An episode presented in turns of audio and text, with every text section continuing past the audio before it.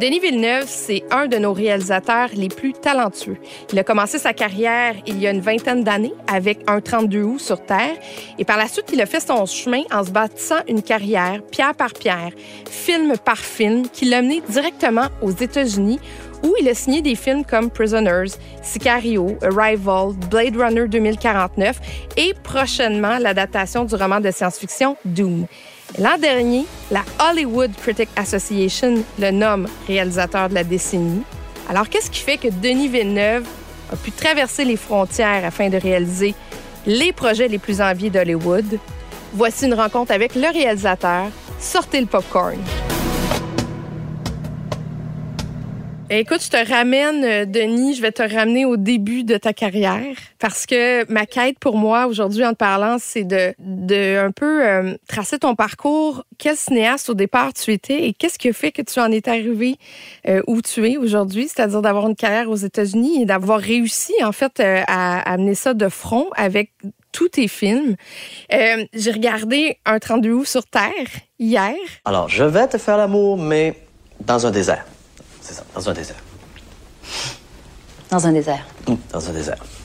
Philippe, c'est pour des affaires de même que je t'aime. Quel est le regard que tu jettes sur tes premiers films? Ben, écoute, les, les films, c'est comme des tatouages dans le visage. Ça, c'est des films, euh, on les transporte avec nous tout au long de la vie. là. Mes, mes premiers films, c'était des films où, qui étaient, où il y avait un grand désir de d'exister.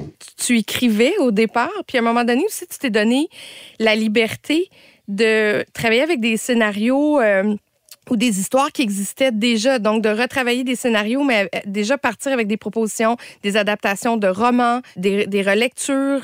Quand on parle à, quand on pense à Blade Runner, il y, a- une suite au premier volet. Donc, je me disais, ça aussi, ça a dû donner une certaine liberté de travail, de pas être obligé d'écrire. J'ai pas senti euh, que j'avais réussi à aller loin avec mes idées en cinéma avec mes deux premiers longs métrages. Je dirais juste que j'avais pas réussi à mettre en image ou à créer de- des moments de cinéma qui avaient la, la force que je cherchais. Et, euh, je me suis rendu compte de mon arrogance et de mon euh, de ma vanité euh, comme comme cinéaste, comme artiste à ce moment-là. et que il fallait que j'embrasse complètement l'idée que le cinéma est un acte collectif, d'abandonner l'idée que j'étais un, un grand auteur et que mais que j'allais avoir du fun avec une caméra. Et euh, c'est à partir du moment-là où j'ai été heureux. ouais. Et tu as pris une pause avant de faire euh, Polytechnique? Tu as, arrêté pendant un temps? Qu'est-ce que tu as compris par cette pause-là? Ben, c'est plusieurs choses. Premièrement, j'ai étudié beaucoup l'écriture. Euh, je savais pas écrire parce que en- en- dans les écoles de cinéma où j'avais été, l'accent était beaucoup mis sur euh, la, fabrication du film, mais sur l'écriture, ou sur la direction des comédiens aussi. euh, Il n'y avait pas. Fait que je, je- j'ai, je me suis créé ma propre école, c'est-à-dire que j'ai, je me suis mis à étudier des auteurs, j'ai, j'ai lu beaucoup, j'ai fait beaucoup d'introspection aussi, un travail. euh, euh, pour euh, aller dégager euh, mon ego. Il Non, était mais- si fort que ça? Il est encore pas mal. Mais la- la- la- la- ça a été une période, puis justement, je m'étais dit, mais je, je refaire du cinéma quand, il y a quelque chose d'important qui va, arriver devant moi. C'est ça. Jusqu'à temps que, je vois Incendie d'Ouaji Mouawad, qui est une histoire qui avait absolument euh, de l'extérieur rien à voir avec moi, mais qui était douloureusement lié à moi de l'intérieur dans son, dans son propos, dans, qui était comme directement lié à moi. C'est à partir de, ce moment-là que j'ai recommencé à avoir envie de faire des films. Puis parallèlement à ça est venue euh, euh, euh, Karine Vanas qui, est arrivée avec cette idée de faire un film sur le, drame de Polytechnique, qui était une propos- proposition que j'ai pas pu refuser parce que justement ça correspondait exactement à ce que j'avais envie. de faire avec une caméra dans le futur. C'est les deux projets de film qui m'ont relancé.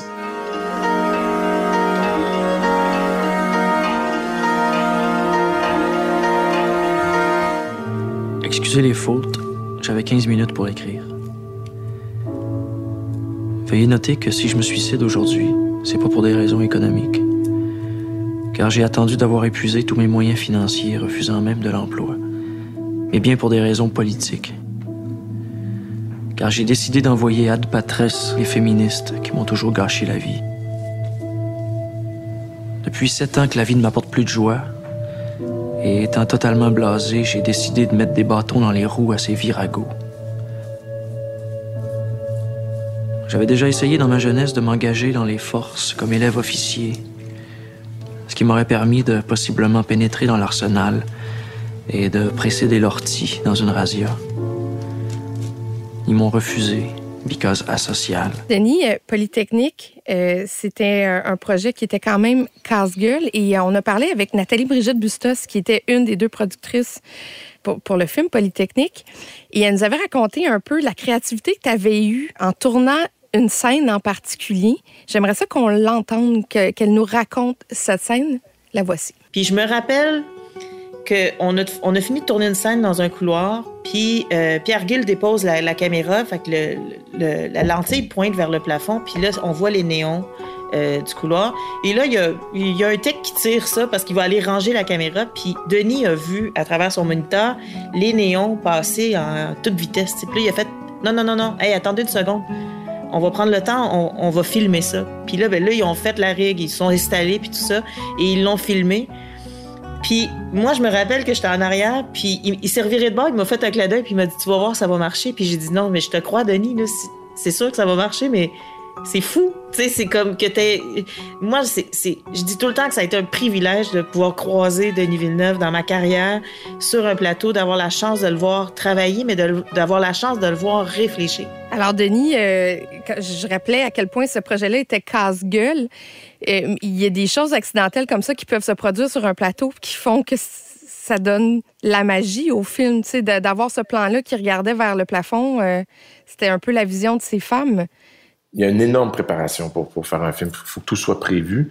Mais une fois que tu es bien préparé, justement, c'est ben, cliché, mais c'est vrai, plus que tu es préparé, plus que tu vas pouvoir improviser. Et plus il va y avoir des moments, euh, des choses, des, des, instants, des, des, Les plus belles idées viennent toujours euh, sur le moment. Souvent, il y a...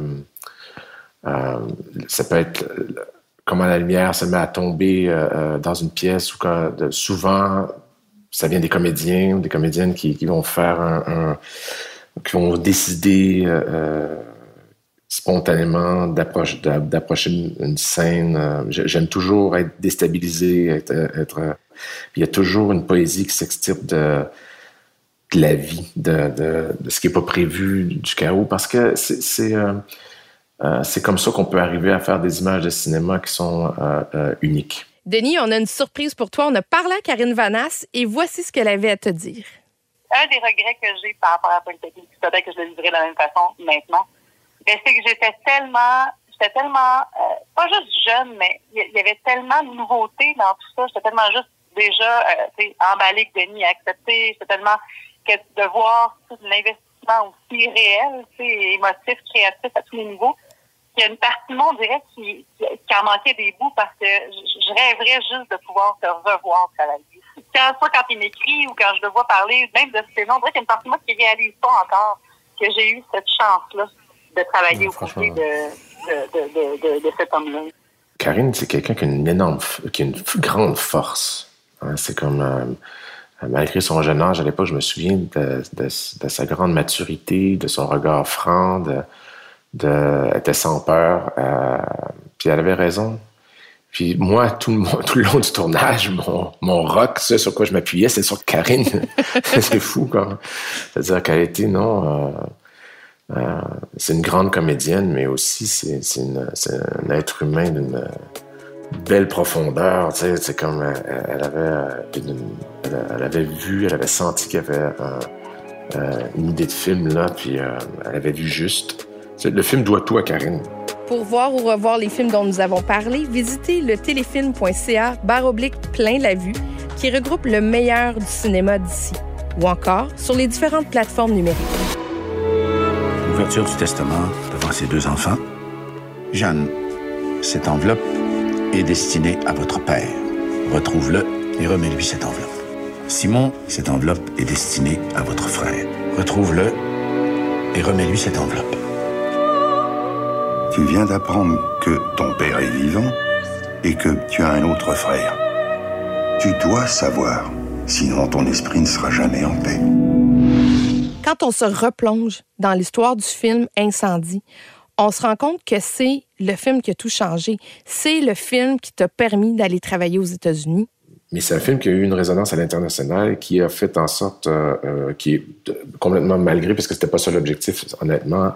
Le film était à la Cannes et le film avait été remarqué beaucoup et le film a, commencé à faire jaser, euh, fait beaucoup jaser aux États-Unis et c'est à, cause de Polytechnique que j'ai eu des agents aux États-Unis. C'est que euh, et mon objectif à l'époque n'était pas de, faire du cinéma aux États-Unis. Euh, J'étais prêt à faire Incendie.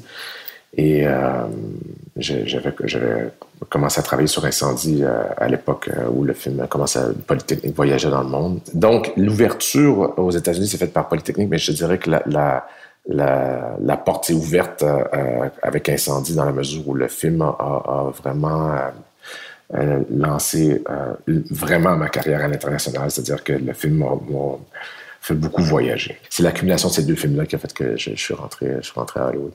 Parce que Incendie a été présenté à Venise. Il était présenté à Cannes, mais finalement, il a été présenté à Venise. Est-ce que tu te souviens de ce moment-là avec Incendie où tu as fait OK, il y, a quelque chose qui se passe. Quand, quand tu te promènes après puis tu t'en vas à Telluride, qui est un des festivals euh, euh, les plus enviés sur la planète. Euh, au TIFF, c'est le plus gros marché commercial de films. Le film est vendu partout. Est-ce que tu as fait quand même un saut en disant je viens de monter une marche? Ben, c'est-à-dire, c'est, euh, c'est, sûr que ça, ça s'est passé sur deux, deux, trois jours, sur 48 heures, où il y a eu la première à Venise, euh, où il y a eu un, gros standing ovation qui a duré euh, plusieurs minutes, où le film a vraiment créé un embrasement dans la salle. Bon, euh, des, des, standing ovations de 10 minutes, euh, euh, ça existe. Il y en a d'autres qui en ont. c'est sûr que j'étais très heureux que le film parce que c'était une grande salle aussi. Je, comme je m'attendais à une, projection plus intime parce qu'on n'était pas dans la, en, sélection officielle. Donc, on était donc. Mais je veux dire, bon, des, des réceptions comme ça, c'était la plus belle réception que j'avais de ma vie. Ceci dit, euh, c'est vraiment quand je suis débarqué aux États-Unis, euh, j'ai atterri à Telluride, puis que j'ai senti que ce que j'avais vécu à Venise avait transpiré sur le continent américain. C'est-à-dire que les gens avaient, entendu parler du film. L'onde de choc n'était pas seulement italienne, que c'était pas seulement... Parce que j'avais vécu parfois dans ma vie des moments où tu vis quelque chose dans un festival, puis tu, reviens chez vous, puis personne n'en a entendu parler, ou ça c'est normal, c'est la vie, c'est pas... Mais, mais là, j'ai senti que l'onde de choc était beaucoup plus grande quand je suis débarqué aux États-Unis à Telluride et où euh, des distributeurs euh, euh, m'approchaient pour acquérir les droits du film, ce qui n'était jamais arrivé dans ma vie que, que, que des distributeurs américains commencent à, à, à essayer de me séduire. et c'est là, là, là que j'ai senti que, que, le, que le vent tournait. Et tu vas tirer une balle dans la tête de chacun. Et il pourra une dent pour dent, il n'arrête pas de le crier. Oui, mais pas comme ça. Pour moi, Incendie de Wajimawat, c'est euh, le grand moment de théâtre que j'ai vu dans ma vie, et c'est un des grands textes que j'ai lu dans ma vie. Et euh, j'avais une énorme responsabilité. Et quand j'ai vu le, succès que le film avait, euh, ça m'a fait du bien de me rappeler d'où ce succès-là venait et de rendre hommage à Wajdi. et de, infiniment, le, j'en suis, j'en suis encore reconnaissant. Here are the nominees for Best Foreign Language Film from Canada, Ensendé, Denis Villeneuve. Le saut des Oscars, j'imagine que ça aussi, c'est, ça propulse euh, un film, un cinéaste, ça devient indélébile sur un film. À, à mon grand bonheur, à la fin de la journée, euh, le plus grand prix pour un film, c'est le temps. C'est-à-dire, est-ce que le film va traverser le temps? Est-ce que le film va encore exister euh, dans plusieurs années? Puis, euh, puis le film a, a, incendie à ça. C'est-à-dire que c'est un film qui, qui, euh, traverse le temps. en tout cas, de, ce que je peux percevoir, de ce que les échos que je reçois. Est-ce qu'aujourd'hui, on pourrait encore choisir deux blancs pour avoir des, personnages aux racines arabes ou du Moyen-Orient? Est-ce que ça pourrait se faire encore ce qui s'est euh, passé? Parce que je sais que tu avais, fait euh, passer en casting énormément de gens puis tu n'avais pas trouvé euh, les, bons, interprètes. Mais est-ce que c'est devenu maintenant plus à prendre avec des, pincettes d'inclure la diversité pour rejoindre la réalité des personnages? Moi, je pense que le, monde change pour le mieux. C'est un long processus, puis on est, on, faut pas se, le cacher, c'est l'Occident s'est construit euh, avec, en étant des colonisateurs, puis il y a eu, des, de l'oppression, il, y a eu tout un, mouvement, un retour du balancier qui est très sain. Il faut se rappeler que Nawal, dans la pièce de théâtre, était, était interprété par la grande André Lachapelle, tu sais. Moi, je suis allé chercher Loubna Azabal. Euh, euh, je parle de Loubna Zabal, qui est une, grande euh, comédienne qui, vient du Maroc. Elle avait rien, était pas libanaise. c'est très différent. C'est déjà, ça a été difficile le casting d'incendie à l'époque de, de, de, trouver des gens qui allaient. C'était, c'était une, une vraisemblance. L'idée était de la vraisemblance. On n'était pas, j'étais pas capable d'aller dans la, dans, j'aurais pas été capable de caster le, film au complet dans une région précise euh, euh, à l'époque, mais euh, aujourd'hui peut-être que ça serait, ça devrait être différent, oui. J'ai adoré le, casting que Sophie Derac a fait pour Antigone. J'ai adoré son casting. Je trouve ça magnifique. Vous aimez ce que vous entendez? Suivez Téléfilm Canada sur Facebook, Instagram et Twitter pour encore plus de contenu exclusif. Anna? Joy? Wait, I checked the entire house. They're not here. Dad, there was this RV and they were playing on it. There was, we thought there was someone inside. You wait here. Let me go. I couldn't find them. Sur le film Prisoners, il y a eu cette rencontre avec l'acteur Jake Gyllenhaal. Et je me souviens très bien d'une discussion qu'on a eue sur le tapis rouge du film Prisoners, entre autres au Festival du film de Toronto, où tu me dis, je suis tombée avec la bonne équipe. C'est une équipe qui m'a protégée.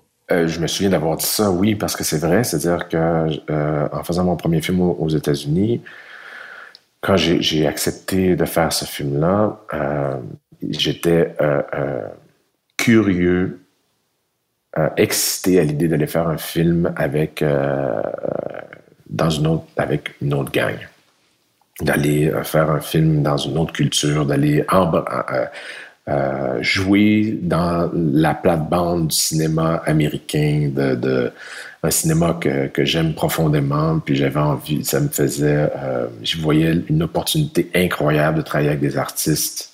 En fait, ça a probablement réussi parce que j'avais rien à perdre. Non, c'est ça, t'as pas pris de risque? Non, mais j'avais rien à perdre. C'est-à-dire que je, le pire qui aurait pu arriver, c'est que je me casse la gueule puis j'en revienne au Québec. Tu sais, je j'avais pas, j'étais bien au Québec. Moi, j'aimais ça faire des films au Québec. Je j'étais pas, euh, j'avais adoré mon expérience de, polytechnique puis d'incendie. J'étais, j'étais, euh, euh, je me sentais. donc, quand, quand je suis allé faire le film, j'y allais vraiment, j'y allais de manière, comment je pourrais dire sans compromis, sans concession. Je, disais tout ce que je pensais. Tu avais deux fins hein, pour Prisoner? Donc, tu t'étais donné la liberté d'avoir deux fins différentes? En fait, c'est la vérité, c'est que euh, il y avait la fin, qui était la fin qui était telle que dans le scénario que moi j'avais adoré. Il y avait une chose, c'est qu'il m'avait envoyé le scénario, mais il s'était trompé. Il m'avait envoyé une vieille version avec une fin extraordinaire, qui est la fin du film présentement. Le film, euh, c'est un film, c'est un scénario qui, roulait depuis un bout de temps. Il y avait plusieurs acteurs qui l'avaient eu dans les mains, puis euh, euh, il y a eu beaucoup de, de, réécriture parce que c'est un, film dur qui, qui était un peu nihiliste, qui, qui, avait, qui, avait, une fin difficile. Moi, j'avais lu la mauvaise version et que j'avais adoré parce que la, la, fin était, assez phénoménale. Et la euh, quand, quand euh, est venu le temps de, tourner moi, je, leur avais bien expliqué que c'est cette fin-là que je voulais faire. Puis, euh, et ils ont, il n'y avait pas de problème à ce que je tourne cette fin-là du moment que je, que je tournais une fin alternative au cas où cette fin serait complètement rejetée. c'est des films qui coûtent cher. Hein? Alors, il y avait cette idée qu'ils voulaient être certains que la fin était brutale, donc ils voulaient être certains qu'il y ait une porte de sortie parce que la sortie du film était très proche. On terminait le film, on le montait, puis on le sortait tout de suite. Donc, il n'y avait pas beaucoup de temps pour réfléchir. Donc, j'ai accepté de tourner une scène alternative, une fin alternative qui était, qui était, euh, qui était une belle fin aussi, mais qui n'était pas aussi puissante. Et l'idée, euh, l'entente, c'était qu'on allait projeter le film devant euh, deux publics différents et le film et voir les réactions. Et la réaction de, à ma fin était excellente. Puis on a, ils, ont, ils ont eu le parole, puis ils ont embrassé ma fin. j'ai l'impression que tu as amené comme un vent de fraîcheur dans la façon de travailler peut-être avec des acteurs sur un plateau. Ça, plus, ça, ça serait peut-être plus à eux de, leur, de le dire que, que moi, mais ce que je dirais, c'est qu'il y a nécessairement, j'ai l'impression, le fait que, surtout à l'époque, euh, encore aujourd'hui un peu, mon vocabulaire est relativement limité. Je suis pas aussi... Euh, il y a... Euh, ça passe beaucoup par la présence, par une écoute, par... ça fait plus une direction d'acteur animal intellectuel. Et, c'est quelque chose auquel je pense les Américains répondent bien.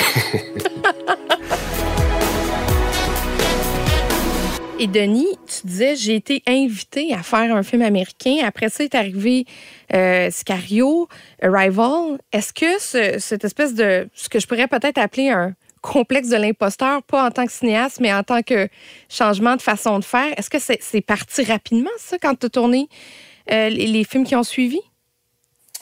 Je n'ai jamais rien pris pour acquis dans la vie, le cinéma. Puis ça fait partie du jeu. C'est, on, remet toujours tout sur la table. Tu remets tout tes, tu, paries tout.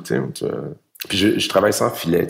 J'essaie toujours de. J'ai pas pris euh, rien pour acquis. Mais au fur et à mesure, c'est-à-dire, bon, j'ai fait Prisoners, le film a été bien reçu euh, par la critique, puis par, puis a fait, euh, c'était un, film qui a eu une, belle carrière en salle. Donc j'ai pu euh, rapidement remonter deux autres projets. Puis je dirais que tranquillement, là, je me suis, présentement, je me sens plus chez moi. Mais ça a pris du temps avant que je me sente pas un touriste. Encore maintenant, c'est maintenant que je commence tranquillement à me dire, OK, je fais peut-être partie de la gang. Mais ça a pris du temps. Ça a pris du temps. Denis, tu fais assurément partie de la gang, là, puisque on t'a nommé cinéaste de la décennie par la Hollywood Critic Association. C'est quand même peu banal. C'est un beau compliment, mais je veux dire, euh, c'est. Euh, je prends ces choses-là avec un peu. ah oui? C'est non, non, c'est un, non, non, mais c'est un beau compliment. Je veux dire, les, les, prix, puis euh, euh, les cérémonies, puis tout ça, c'est né pour euh, faire de la promotion, pour faire mousser euh, le box-office en général, les Oscars et tout ça. C'est, c'est, est-ce qu'un cinéaste est, meilleur qu'un... Tu sais, il n'y a pas un festival de peintres ou de... tu sais, je veux dire, c'est pas, pour moi, c'est pas... Euh, j'y, crois, j'y crois pas du tout à, cette, à ce prix-là. J'étais gentil, je leur ai dit merci, mais je, je pense c'est ça. Qu'est-ce que tu as amené du Québec dans ta valise de cinéaste pour faire ces films-là? Qu'on pourrait peut-être reconnaître ou dans ta façon de travailler? Euh, je vais essayer de répondre honnêtement à ça. Je dirais qu'il y a un sens aigu de pouvoir se débrouiller avec pas grand-chose. C'est-à-dire d'avoir été élevé, euh, d'avoir grandi comme cinéaste en étant capable de, de créer avec peu de moyens. Euh, c'est sûr que même si tu fais un film de 150 millions, ces réflexes-là vont être extrêmement utiles tout le temps, tout le temps. L'art de tricher avec rien. ça, j'ai vraiment développé ça beaucoup, beaucoup, beaucoup. Un film sur incendie, c'est un film qui a été fait avec beaucoup d'amour et on avait des moyens, là, mais rien pour faire ce film-là. Là. Je veux dire, c'était comme, euh, tu sais, ça a demandé beaucoup d'ingéniosité de la part de toute l'équipe. Je dirais, c'est ce que j'amène de chez moi. Au Québec, euh, un film québécois, c'est quelque chose d'un peu gaulois. En tout cas, en époque où les gens, la hiérarchie, c'est plus euh, euh, une gang qui fait un film ensemble, tandis qu'aux États-Unis, c'est plus une armée qui fait un film ensemble. C'est plus, il y a plus une grande hiérarchie, il y a plus une, euh, un décorum, il y a plus. et moi, je, je, je pense que j'amène avec moi cette collégialité-là où j'ai un souci de, collaborer et de, d'être en relation avec les gens c'est quelque chose qui, je pense, euh, bienvenu ici parce que les gens sont un peu tannés de se faire crier après. puis, puis il y a aussi l'équipe. Il y a des fois où tu as pu collaborer avec euh, des artisans québécois. Je pense au film Arrival qui a été tourné ici au Québec, mais avec des, des collaborateurs. Je pense entre autres à Patrice Vermette. Euh, tu as travaillé avec Sylvain Bellemare sur Blade Runner 2049. Tu as été capable d'amener du talent d'ici avec toi sur certains projets? On a au Québec une, grande, grande expertise. on a, on a des, techniciens qui n'ont rien envié au, au, reste du monde. Je dire, c'est euh, juste une question d'opportunité. Puis euh, euh, j'essaie de m'entourer des meilleurs tout le temps. Puis il y en a beaucoup qui sont des meilleurs qui sont chez nous. Patrice, Patrice Vermette est un maître. Hein. Les gens vont être, c'est rare que vous allez m'entendre parler comme ça, mais les gens vont être jetés à terre par comment son travail sur Dune Ben, Très, très, très, très, c'est majeur. Je veux ce qu'il a fait, c'est majeur. C'est- ici, les gens qui voient le film sont jetés à terre. C'est vraiment. euh, Patrice euh, est, un, est un grand directeur artistique. En, en anglais, on dit production designer. C'est quelqu'un euh, qui avait, je savais qu'il avait ce- ce- cette ingéniosité-là, qu'il avait ce, ce génie-là de, de, de débrouillardise aussi, mais, mais il y a le coffre aussi. Il y a la, la- il y a la puissance pour mener une équipe de plusieurs centaines de personnes. euh. C'est le fun de grandir avec les amis, tu sais. J'imagine que ça doit être encore plus fun de grandir avec les amis que de grandir seul, de- d'être accompagné au travers de, de ce voyage-là. Il se passe quelque chose en moi. Quelque chose s'éveille dans mon esprit, je n'ai aucun contrôle dessus. Qu'est-ce que tu as vu? Une croisade se prépare. La prise de risque, est-ce qu'elle devient de plus en plus difficile à faire avec euh, le temps, avec la pression, avec les budgets, avec la notoriété aussi des projets euh, que tu choisis? Quand on parle de Blade Runner, de, de Dune, j'ai l'impression que y a comme, je sais pas, le presto qui, qui, qui, qui pourrait sauter. J'ai une, capacité assez impressionnante à pouvoir me déconnecter de. à, à demeurer en relation avec euh, l'objet du projet et ne pas, ne pas voir la pression extérieure qui. euh, et de, juste pour euh, être dans, la joie de la relation avec de la création. Sinon, je serais pas capable de faire ça. Et de et de pas faire de compromis. À ma connaissance, en tout cas, j'ai pas choisi de projet qui était euh, sécuritaire ou j'ai jamais pris un projet pour euh, faire un pas en avant ou ça a toujours été des projets où je, me- remettais tout en. Ça fait partie du jeu. C'est le cinéma. Je veux dire, c'est pas. Il a pas. euh, ça va continuer comme ça. Je veux dire, c'est pas. là, j'ai fait. honnêtement, je pense qu'on peut s'entendre que les gens réalisent pas, mais faire la suite de Blade Runner, c'était probablement le, le projet le plus casse-gueule que j'ai fait de ma vie. Puis faire Dune, euh, c'est un projet, c'est un roman, qui- une adaptation extrêmement difficile. Me- au, au fur et à mesure que j'évoluais dans le projet, je me suis rendu compte à quel point j'étais inconscient. Ça fait partie de la beauté du geste de tout risquer. Ça fait, ça me- c'est ça qui me grise. Premièrement, j'ai jamais pris. C'est des risques qui sont aussi calculés dans le je- j'aurais pas essayé de faire d'une euh, euh, après incendie. J'aurais pas Ok. été capable. Je prends des, toujours des projets. Comme un homard qui change de, un homard qui change de carapace. Je veux dire tranquillement. Tu prends des projets qui sont euh, de plus en plus gros, mais qui sont toujours euh, où je, je sens toujours que j'ai la compétence technique pour les, les faire. Ça crée une, une joie profonde de savoir que Mais jamais, t'es- c'est pas masochiste, c'est pas masochiste. mais jamais Mais des fois, tu te dis, je sais ça- pas dans quoi je me suis embarquée. Euh, je fais beaucoup de cauchemars, de vertiges. je, je- je suis dominé par le doute, mais je ne peux pas me permettre d'être dominé par la peur ou de, de, me, Je ne peux pas me permettre d'avoir peur. Je veux dire, il faut, ça, c'est quelque chose qui est. de, douter tout le temps, mais de. Il est trop tard pour avoir peur. C'est-à-dire, c'est, c'est une fois que tu es dans l'eau, tu nages, sinon tu coules. donc, euh, il y a parfois des moments de lucidité où je commence à regarder autour de moi puis je- j'explose de rire parce que c'est comme. C'est gros, mais je m'entoure bien. hein. Je c'est, des équipes solides.